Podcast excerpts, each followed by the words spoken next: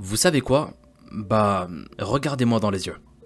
À votre avis, là, je suis en train de penser à quoi? À manger une putain de poutine. Avoue que tu t'y attendais pas. Une bonne poutine avec de bonnes frites, la sauce brune et le fromage et j'en peux plus de moi. Et, les Canadiens en PLS, j'ai déglingué le nom du fromage. Mais en vrai, sérieux, j'ai vraiment envie de manger une bonne poutine. Bref, plus sérieusement, je sais qu'il y a beaucoup de Canadiens qui regardent mes vidéos et ça me fait extrêmement plaisir. Je tenais à vous dire que j'aime trop votre pays. Je sais pas, mais vous dégagez une putain de vibes, je trouve. J'ai hâte de visiter votre pays et d'enfin manger une vraie poutine. Et pourquoi pas avec vous? Ce serait tellement bien. Eh bien salam à toi mon ami, j'espère que tu vas bien et que ta famille se porte bien. Aujourd'hui on se retrouve pour une nouvelle affaire et vous l'aurez compris, on se dirige tout droit vers le Canada. On part à la découverte d'un homme avec une affaire des plus horribles. Ce que je vous propose sans plus attendre, c'est d'éteindre votre lumière pour plus de sensations et de vous laisser emporter par ma voix.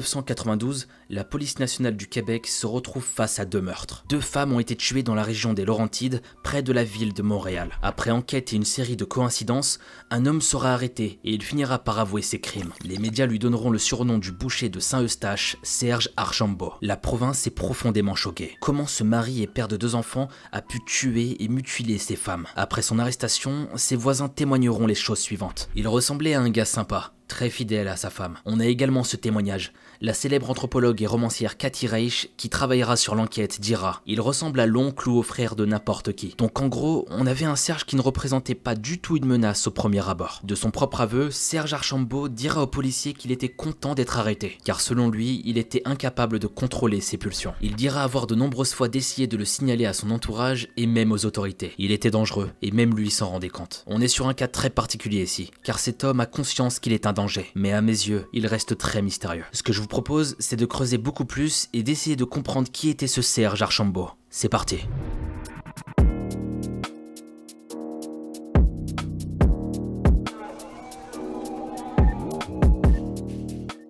D'éléments permettent de reconstituer la jeunesse de Serge. On sait qu'il est né aux alentours de l'année 1957 au Québec. Étrangement, son entourage familial paraissait essentiellement composé de femmes. Si on ne sait rien sur son père, on sait qu'il a une mère qu'il aime beaucoup, une sœur, une tante et des cousines. Le reste, Serge va le confier lui-même aux médecins et aux policiers. Dans son enfance, il aurait été agressé sexuellement par sa tante et le mari de celle-ci. Je l'ai fait à cause d'elle. C'est à cause d'elle que j'ai tué. Tout vient de là. Je voulais me venger, mais je ne voulais pas tuer ma tante, parce que ça aurait été trop dur pour ma mère. Elle m'a fait toutes sortes de choses. Elle a abusé de moi, et je m'en souviens encore. D'après lui, ses pulsions meurtrières seraient apparues à l'âge de 15 ans. À partir de là, deux anecdotes montraient qu'il essayait de lutter contre une partie sombre de lui. Il faut prendre la première avec des pincettes, car elle vient de Serge lui-même, et on n'est pas sûr que ça a été confirmé par la police. Il se serait rendu un jour au poste de police pour avouer au policier qu'il avait envie de tuer. Mais au final, au dernier moment, il va dire autre chose. Il va retourner sa veste et finalement se faire passer pour une victime. Il va inventer une histoire bidon et tout simplement partir. La seconde anecdote est plus fiable, car il aurait écrit et envoyé des lettres à toutes les femmes de sa famille. Ça comprenait sa mère, ses sœurs et ses cousines. Il leur a parlé de ses pulsions, dans l'espoir qu'elles gardent leur distance. Quand je vous dis que cet homme est très particulier, c'est qu'il l'était vraiment. Là, on voit clairement qu'il avait conscience de sa dangerosité. Tellement conscience qu'il va avertir son entourage. On a l'impression qu'il est atteint d'un mal profond,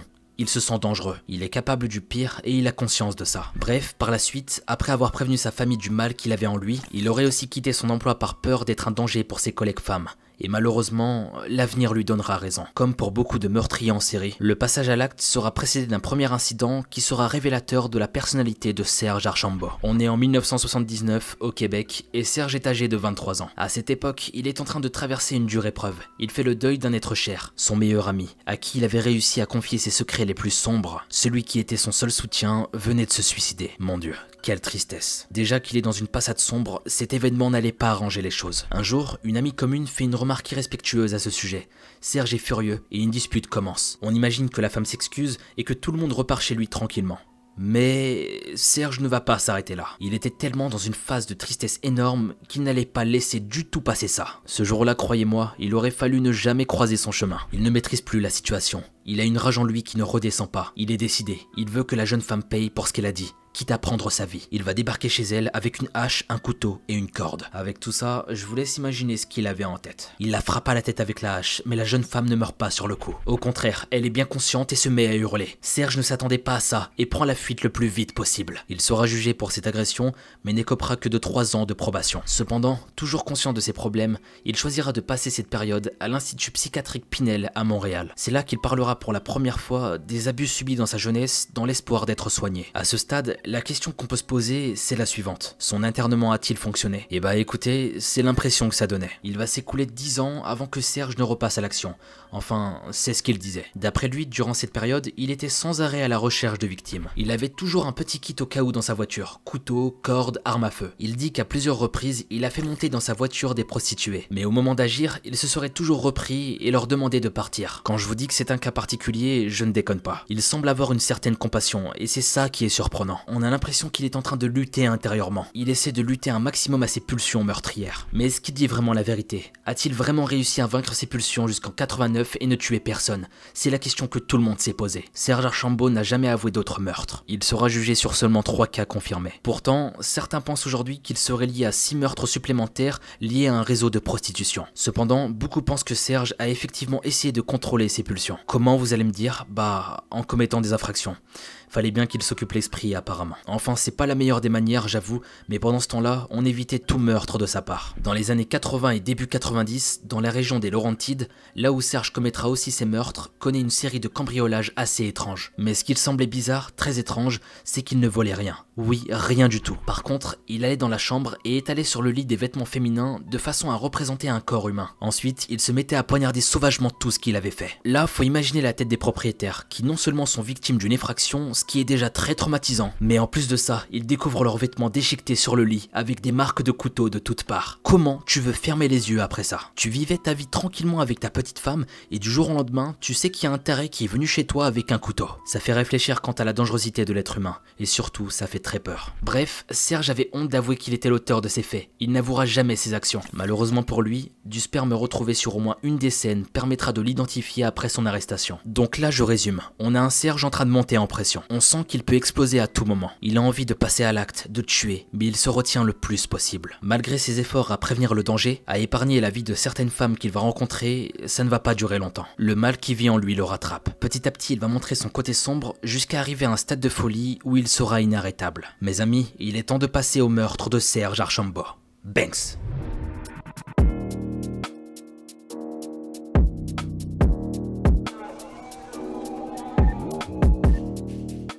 Nous sommes en 1989. Anna Maria a 30 ans. Elle est la mère de trois enfants et elle vit seule pour subvenir à leurs besoins. C'est à Pointe-aux-Trembles, dans l'usine de transformation d'aliments dans laquelle elle travaille, qu'elle fera connaissance avec Serge Archambault. Ici, les avis divergent. Certains disent qu'ils étaient collègues et d'autres qu'ils vendaient des produits pour l'usine. À cette époque, Serge était commis voyageur, ce qui signifie qu'il se déplaçait en voiture pour vendre divers produits à des entreprises. Le job parfait pour faire un maximum de rencontres et faire une fixette sur les gens qui l'intéressaient tel un prédateur. À ce moment-là, Serge est à son second mariage et a deux enfants. Il a 33 ans. Anna Maria le sait, mais elle succombe malgré tout à son charme et ils commencent à se fréquenter. Un soir, Anna confie ses enfants à son frère pour pouvoir s'offrir une soirée avec Serge. Avant de quitter sa maison de l'arrondissement de Verdun, elle lui laisse le nom et le numéro de téléphone de Serge. Son amant l'attend et elle rentre dans sa voiture. Il va l'emmener dans un endroit désert, probablement sous prétexte de ne pas déranger pour faire ce qu'ils ont à faire. Arrivé sur place, Serge va dire à Anna qu'il a une surprise pour elle et il lui demande de fermer ses yeux. Une fois qu'elle va les fermer, Serge va précipiter directement sur elle et lui trancher la gorge. Ce qu'il va faire par la suite, on ne le sait pas. Un jour, il dira aux policiers à propos de ce meurtre Vous ne l'auriez pas reconnu. Ouais, vous ne l'auriez pas du tout reconnu. Ce qu'on sait par contre, c'est qu'il va ensuite découper son corps en morceaux. Et après, il va éparpiller tout ça dans cinq coins boisés de Saint-Hubert. Pour justifier ce crime, Serge dira les choses suivantes. Il payait Anna Maria pour avoir des relations sexuelles avec elle. Mais quand un jour il va stopper de la payer, elle va apparemment le menacer d'appeler sa femme pour tout lui dire. Donc pour régler la situation et ne pas se mettre dans la merde, Serge va décider de mettre fin à sa vie. D'après la famille d'Anna, cette histoire est impossible. Elle s'était confiée à sa mère et lui avait parlé de Serge. Elle était très amoureuse. Et Serge lui avait promis de divorcer de sa femme pour elle. Le frère d'Anna le confirmera. Ce qui est peut-être vrai par contre, c'est que la jeune femme a menacé son amant parce qu'il tardait de quitter sa femme. Et pour cette raison, Serge l'aurait assassiné. Le plus incroyable dans cette histoire, c'est la façon dont Serge va s'en sortir. Déjà, le frère d'Anna Maria va attendre le lendemain avant de prévenir la police de la disparition de sa sœur. Pour sa défense, il s'est dit que sa sœur devait profiter de son moment de liberté. Et bien sûr, il n'y avait pas de téléphone portable à l'époque, donc c'était très difficile de la contacter. Le frère sait avec qui sa sœur sortait ce soir-là. Avait même son nom, son numéro de téléphone fixe. Pourtant, Serge sera simplement interrogé. Peu importe ce qu'il va leur dire,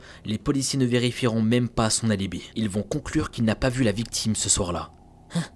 Qu'est-ce que c'est que ce bordel encore? Vous avez le meurtrier devant vos yeux et vous n'avez pas le moindre doute. Excusez-moi, mais là ils étaient vraiment perchés, faut le dire. L'affaire restera donc irrésolue jusqu'à l'arrestation de Serge en 1992. Évidemment, la police sera interrogée sur ce manquement et ils diront à aucun moment il n'a été traité comme un suspect. On lui a posé des questions et il a répondu, et c'est tout. On a dit au père d'Anna que Serge Archambault avait un alibi. Il était en vacances. Alors là, ce que je me demande, c'est mais comment c'est possible?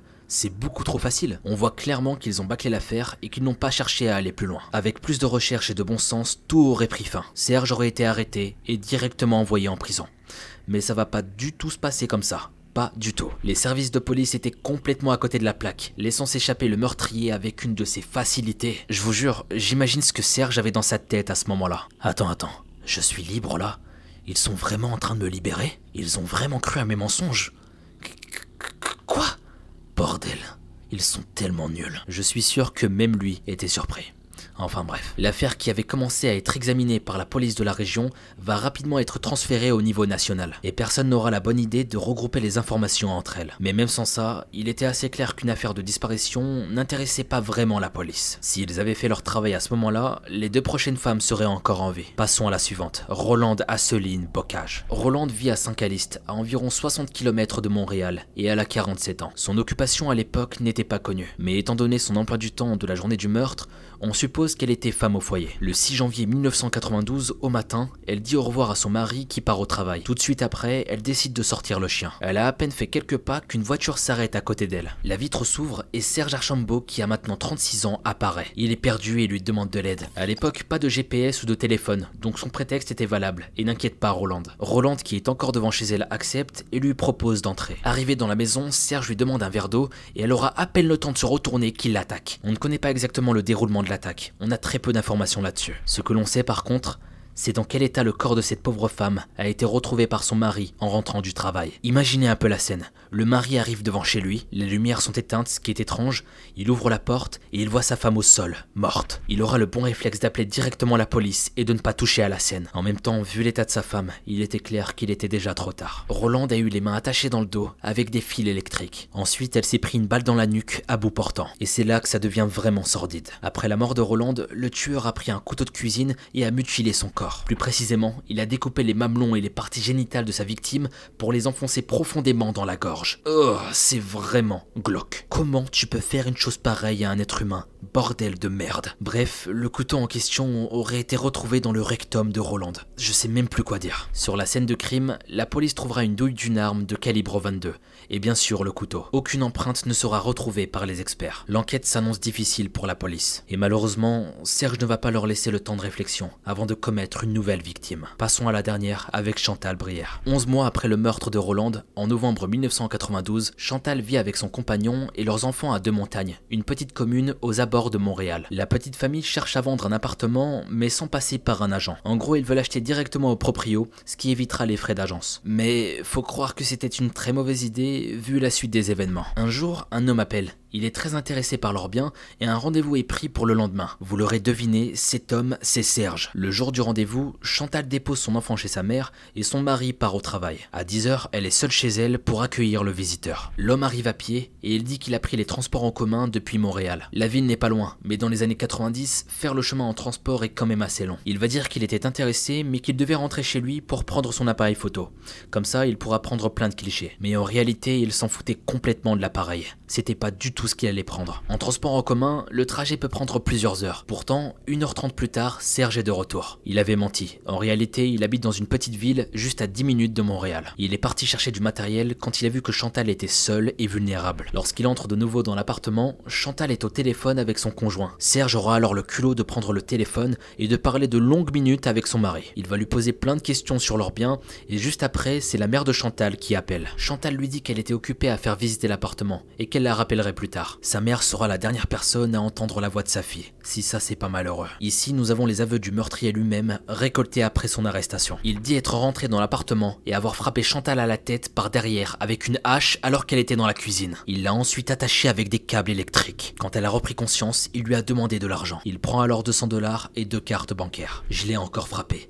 J'ai baissé son pantalon, puis j'ai mis un piston de salle de bain à l'arrière. Ensuite, Serge a enfoncé une chaussette dans la gorge de Chantal et noué un soutien-gorge autour de sa bouche. À cause de ça, elle meurt petit à petit d'asphyxie après avoir avalé sa langue. Le corps sera retrouvé mutilé, mais il semble que Serge a été interrompu. Pendant son meurtre, le téléphone ne faisait que sonner. À plusieurs reprises, la mère et la sœur de Chantal essayaient de la joindre, mais ils n'ont jamais eu de réponse. De peur d'être pris en flagrant délit, Serge quitte la scène de son crime. Chantal sera découverte par sa sœur dans l'état où il l'a laissée. La sœur de la victime était inquiète. Elle était venue voir pourquoi Chantal ne répondait pas au téléphone. Elle est venue avec sa mère et heureusement, elle aura la bonne idée de lui dire d'attendre dehors. C'est donc seule qu'elle découvre le corps sans vie de sa sœur. En touchant le corps, elle comprend tout de suite ce qui s'est passé et appelle la police. Les policiers devant une telle horreur appellent immédiatement la SQ, police nationale en renfort. Cette fois, les différentes unités de police vont unir leurs forces pour découvrir qui a commis ce meurtre. Serge a pris et utilisé des cartes bancaires, donc il ne faudra que quelques jours pour que les autorités retrouvent sa trace. Il est temps pour toi de te faire arrêter et de pourrir en prison pour tous tes actes.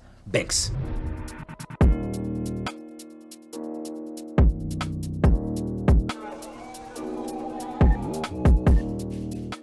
À la découverte du corps, quand la police voit dans lequel état il est, ils font immédiatement le lien avec le meurtre de Roland. En découvrant la disparition des cartes bancaires, ils ont une chance de retracer le tueur. Ils demandent donc l'accès aux cartes bancaires de la victime. Quelques jours passent quand soudain, une nouvelle entrée apparaît. Une carte a été utilisée dans un dépanneur bonissoir. Il s'agit d'une chaîne d'épicerie québécoise située à Saint-Eustache, littéralement à 10 minutes du domicile de la victime. Les agents vont se rendre immédiatement sur les lieux, et ils arrivent juste à temps pour voir le contenu de la bande vidéo de la journée en question. Quand ils sont arrivés, le proprio de l'épicerie était en train d'enregistrer par-dessus la cassette de vidéosurveillance, donc ils ont failli perdre toute trace du tueur. À l'époque, l'enregistrement se faisait sur cassette vidéo et il était courant de réenregistrer dessus pour économiser de la bande. Tout ça pour dire que s'ils étaient arrivés 90 minutes plus tard, Serge serait peut-être toujours en liberté. Mais ce n'est pas le seul coup de chance que les policiers auront ce jour-là. Les agents consultent la cassette et découvrent qu'il n'y a pas d'heure indiquée sur la bande. Heureusement, il y avait le son. Les policiers entendent donc la radio jouer dans le magasin. Immédiatement, ils ont l'idée de téléphoner à la station de radio et ils leur demandent le programme de la journée où la carte a été utilisée. Ils ont demandé quelle chanson est passée à midi 58, l'heure exacte du retrait. Avec les informations et en réen écoutant la bande son, ils arrivent à retrouver la chanson et collent tout ça à l'image. Et c'est là qu'ils aperçoivent un homme retirer de l'argent qui pourrait correspondre. Ils ont donc maintenant un visage, mais ce n'est pas assez. Ils poursuivent donc le visionnage de la vidéo et se rendent compte que l'homme qu'ils observent s'arrête pour discuter avec une femme. Gros coup de chance, cette femme va elle aussi retirer de l'argent. Ils demandent donc la liste de retrait sur ce guichet automatique. Grâce à ça, ils trouvent le nom et l'adresse de la femme. Ils ont l'espoir qu'elle pourra leur révéler l'identité de l'homme de l'épicerie. Les policiers se rendent directement chez cette dame. Et c'est là que quelque chose d'incroyable se produit. Un coup de chance comme il en existe rarement dans ce métier. Les policiers s'arrêtent devant la maison et au moment où les rideaux s'ouvrent, derrière il y avait l'homme qu'ils recherchaient. La dame qu'ils ont vue était tout simplement sa femme. Serge Archambault est arrêté sur le champ. Les policiers fouillent la maison et ils trouveront des douilles de calibre 22 correspondant au meurtre de Roland. Mais surtout, caché dans le plafond de la chambre des enfants, une boîte renfermant des affaires appartenant aux victimes. Dans sa voiture, ils trouveront le kit du parfait tueur, ainsi que des informations sur des femmes. Lors de l'interrogatoire, Serge va avouer très rapidement deux meurtres. Il est choqué et presque amusé de l'incroyable coïncidence qui ont mené à son arrestation. Ce jour-là, il est parti retirer 300 dollars de la carte pour s'acheter de la cocaïne. Et c'est là qu'il est tombé sur sa femme totalement par hasard. Mais devant les enquêteurs, il ne va pas s'arrêter là il va avouer son troisième meurtre, celui d'Anna Maria, pour lequel la police ne l'avait jamais soupçonné. Serge va les mener tout droit au reste du corps de son ancienne amante. L'anthropologue et romancière Katie Reich va être appelée à travailler sur les ossements. Elle témoignera contre Serge au procès, soulignant que seule une personne avec des connaissances en anatomie aurait pu découper ce corps d'une telle manière. C'est ultra sombre ce qu'on apprend sur cette affaire. Et devinez quoi? Serge avait déjà exercé le métier de boucher et c'est probablement de là que lui vient le surnom du boucher de Saint-Eustache. Certains des policiers avec plus de 26 ans de carrière diront ne jamais avoir eu affaire à ce type de crime auparavant. Ils ont hésité à utiliser le terme de meurtre en série. Devant les journalistes, le porte-parole de la SQ, Police Nationale, dira « Il y a deux meurtres, peut-être trois, nous les considérons comme des meurtres multiples. Quand un journaliste lui demandera en quoi cela diffère des meurtres en série, elle avouera ne pas savoir. Il faut savoir que dans la plupart des pays, la police est très frileuse quant à l'idée d'annoncer un tueur en série. Probablement pour donner une impression de sécurité en disant que les tueurs en série, bah on n'en trouve qu'en Amérique. Avant son procès, Serge Archambault va subir une évaluation psychologique afin de savoir s'il était apte à être jugé. Résultat, Serge est un sadique sexuel. Bah franchement avec tout ce qu'il a fait, son mode opératoire c'était évident. On a affaire à un grand malade, je veux rien savoir. Le psychiatre Louis Morissette dira C'est un tueur en série sexuellement sadique il va le comparer à Clifford Olson, tueur en série canadien des années 80. Très vexé de cette comparaison, Serge dira à un policier qu'il avait envie d'étrangler le docteur. Par la suite, Serge sera condamné pour meurtre au premier degré. Son avocat tentera de faire passer ça en homicide involontaire, en jouant la carte des problèmes psychologiques et de son internement en hôpital psychiatrique. Mais étant donné les preuves retrouvées chez Serge et dans sa voiture, cette demande ne sera pas retenue. Pour les trois meurtres, Serge Archambault est condamné à la prison à perpétuité avec une période de sûreté de 25 ans. Après le verdict, le mari de Chantal, la troisième victime dira Il est incurable et il mérite la peine de mort. Le juge de la Cour suprême ajoutera la phrase suivante Il est diaboliquement pervers, un lâche méprisable et manipulateur de la société. Serge Archambault est maintenant en prison. La liste des enquêtes dans lesquelles il est suspect n'a fait que s'allonger ces dernières années. Après quelques recherches,